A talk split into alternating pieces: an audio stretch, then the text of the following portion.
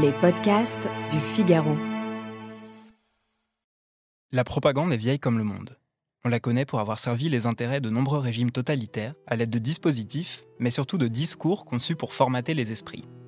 Aujourd'hui, force est de constater qu'elle n'est plus l'apanage des puissances d'État et que des groupes de pression s'en servent pour asseoir leur influence. Au cœur de ce vaste projet, il y a la langue, les mots, ceux que le sens doit gouverner et non l'inverse. Je m'appelle Dorian Grelier et je suis journaliste au Figaro. Aujourd'hui, dans le moment des mots, je reçois pour parler de ce sujet la linguiste Yana Grinchpoon, spécialisée dans l'analyse de discours et auteur de la fabrique des discours propagandistes contemporains chez l'Armatan. Bonjour Yana Grinchpoon. Bonjour Dorian Grelier.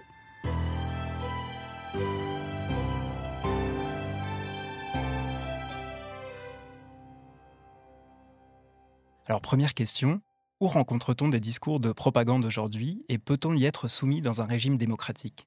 Je vous dirais comme euh, Raymond Aron que là où il y a la frénésie idéologique, il y a de la propagande. Et il n'y a pas de société sans idéologie, ni la société totalitaire, ni la nôtre qui est la société démocratique.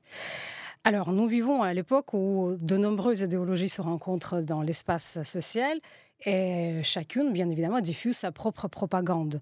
Donc je dirais même qu'il y a beaucoup plus de propagande dans une société démocratique où la coercition n'est pas aussi claire euh, et aussi présente que dans une société totalitaire.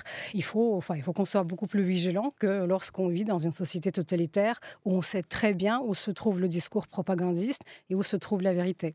Alors dans votre ouvrage, vous parlez du modèle de propagande totale que l'on retrouvait dans le système soviétique et que l'on retrouve aujourd'hui dans l'inclusivité, par exemple, prônée par certains groupes de pression.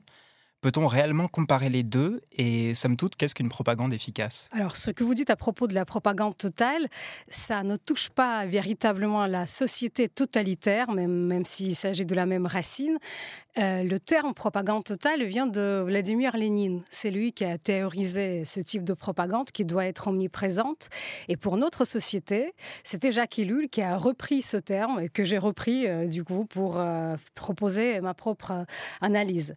Alors qu'est-ce que ça veut dire? Ça veut dire que la propagande doit toucher tous les domaines de l'activité humaine, de la vie humaine. Elle doit être partout et elle doit utiliser tous les moyens techniques dont on dispose pour toucher l'âme, la conscience, mais aussi donc la presse, euh, la radio, la télévision, le cinéma, les affiches, les posters, et de nos jours, bien évidemment, les réseaux sociaux.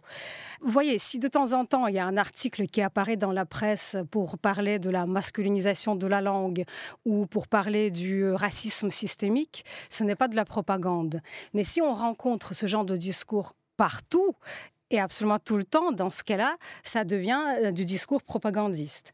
Vous m'avez posé une question sur euh, l'inclusivité, et c'est une question fort intéressante, parce que ce mot est aussi partout. Vous le voyez dans toutes les institutions, que ce soit à l'école, que ce soit à l'université, que ce soit le sport, que ce soit les hôpitaux, que ce soit les cliniques.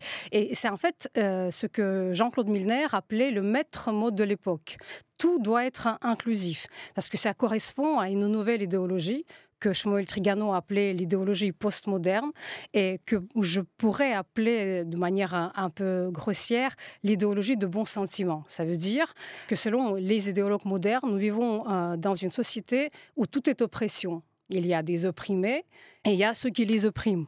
Et donc, euh, pour qu'il n'y ait pas cette oppression, il faut que tout soit inclusif, qu'il n'y ait plus de frontières, que toutes les discriminations soient abolies.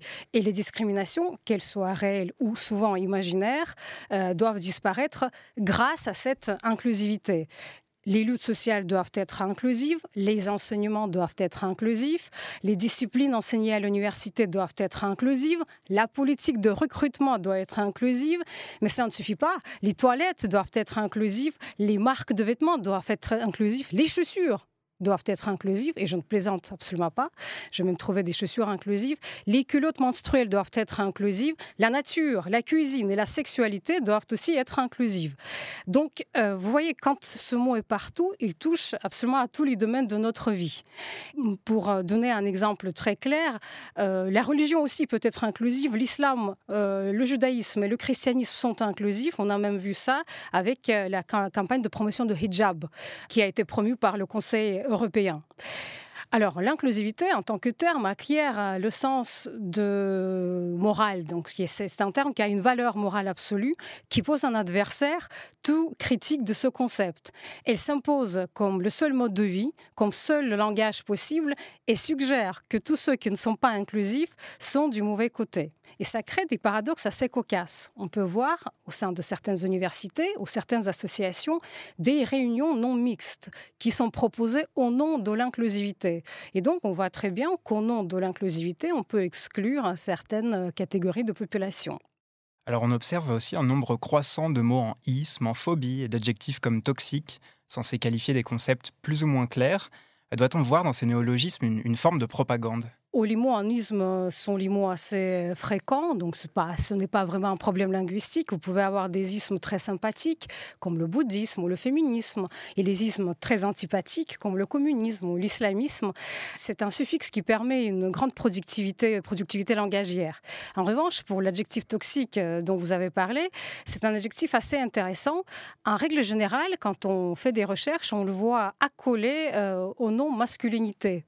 Et euh, il y a beaucoup de travaux, de travaux scientifiques, qui se disent scientifiques, qui permettent de voir qu'il y a une bonne masculinité et il y a une masculinité toxique. Donc, mais qu'est-ce que ça veut dire, cette masculinité? Ce n'est même pas l'adjectif toxique qui est un problème, c'est ce qui, le caractérise. Et donc, euh, on voit très bien que c'est une expression qui a été prise, ou un adjectif qui a été pris par un mouvement néo-féministe et qui sert à une idéologie euh, misandre et aussi essentialisante. Ça, c'est pour ce terme-là. Maintenant, euh, vous avez parlé des, des mots en phobie, et leur prolifération est proportionnelle aux idéologies qu'ils incarnent.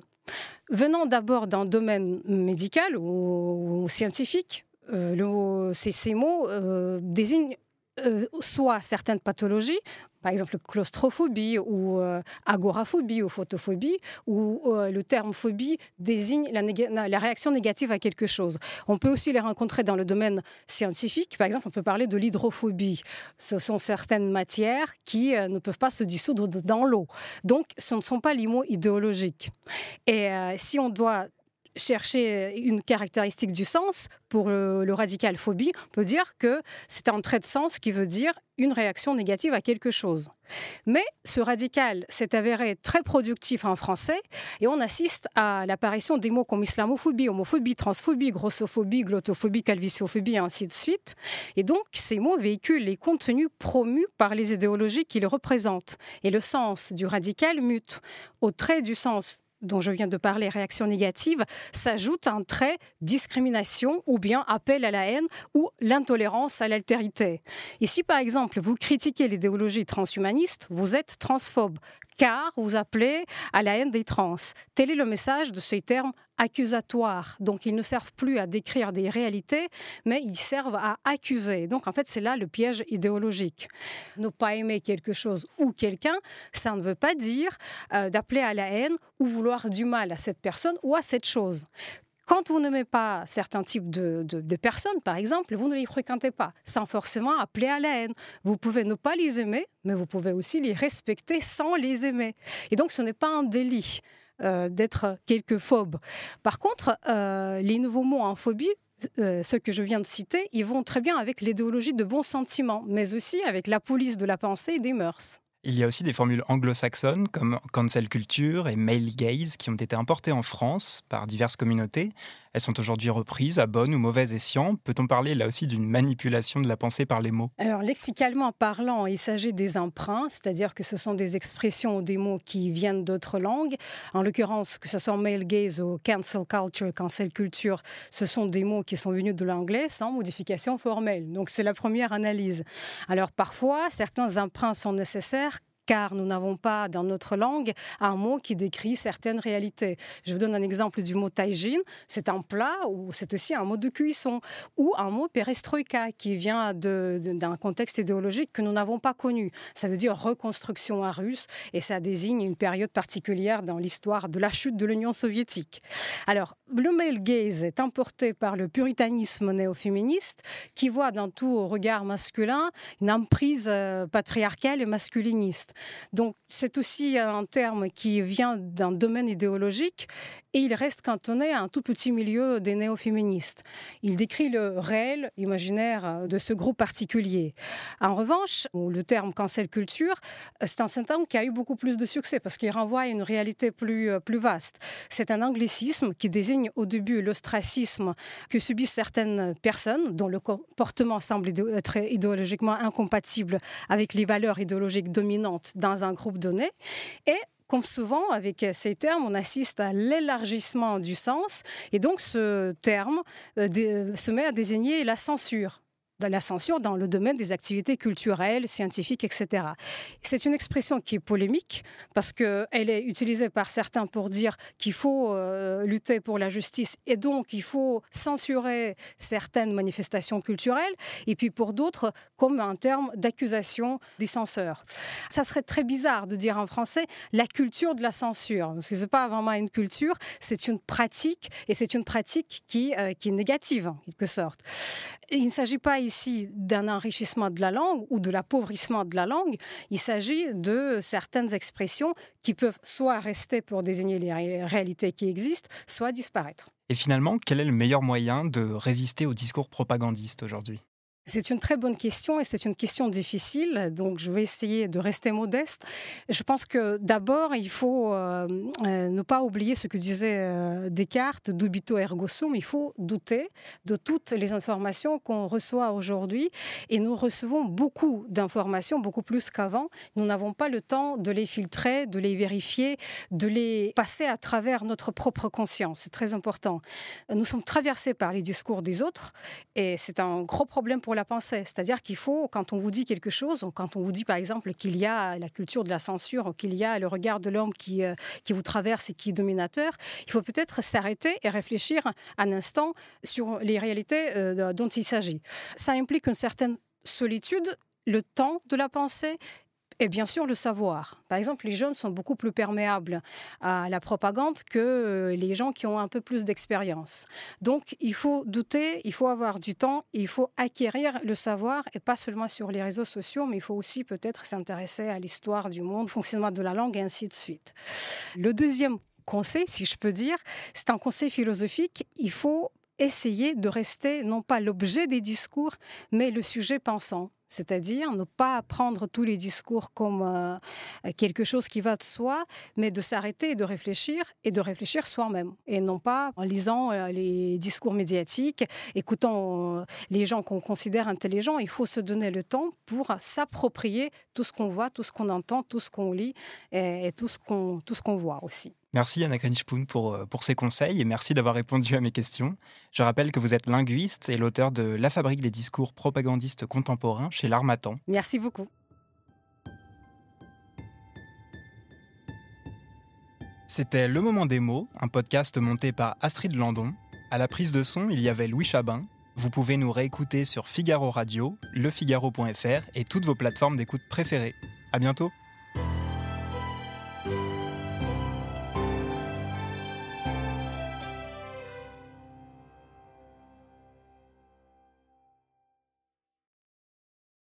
Nos ados ont vu tous les Miyazaki. Ils rêvent qu'on les emmène au Japon. Alors je vous donne rendez-vous au musée Ghibli à Tokyo, où vous serez transporté dans l'imaginaire du studio. Incroyable. Mon mari, lui, rêve de s'immerger à fond dans la culture nippone. Après un cours de dessin manga avec un artiste, je vous propose d'assister à une cérémonie du thé. Waouh Et pour une expérience unique jusqu'au soleil levant, je vous ai réservé une nuit dans un joli ryokan avec un dîner traditionnel.